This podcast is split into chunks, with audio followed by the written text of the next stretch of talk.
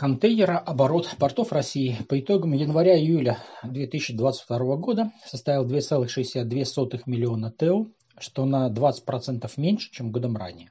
Темпы спада ускоряются. Импортный контейнерный оборот сократился на 30%, экспортная перевалка снизилась на 18%, транзит на 28%.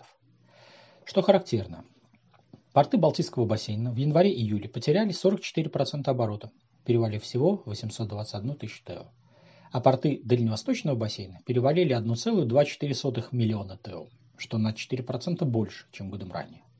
Таким образом, Дальневосточный бассейн стал главным контейнерным хабом России. Рост контейнероборота отмечается также в Каспийском бассейне на 53% и в Арктическом на 19%.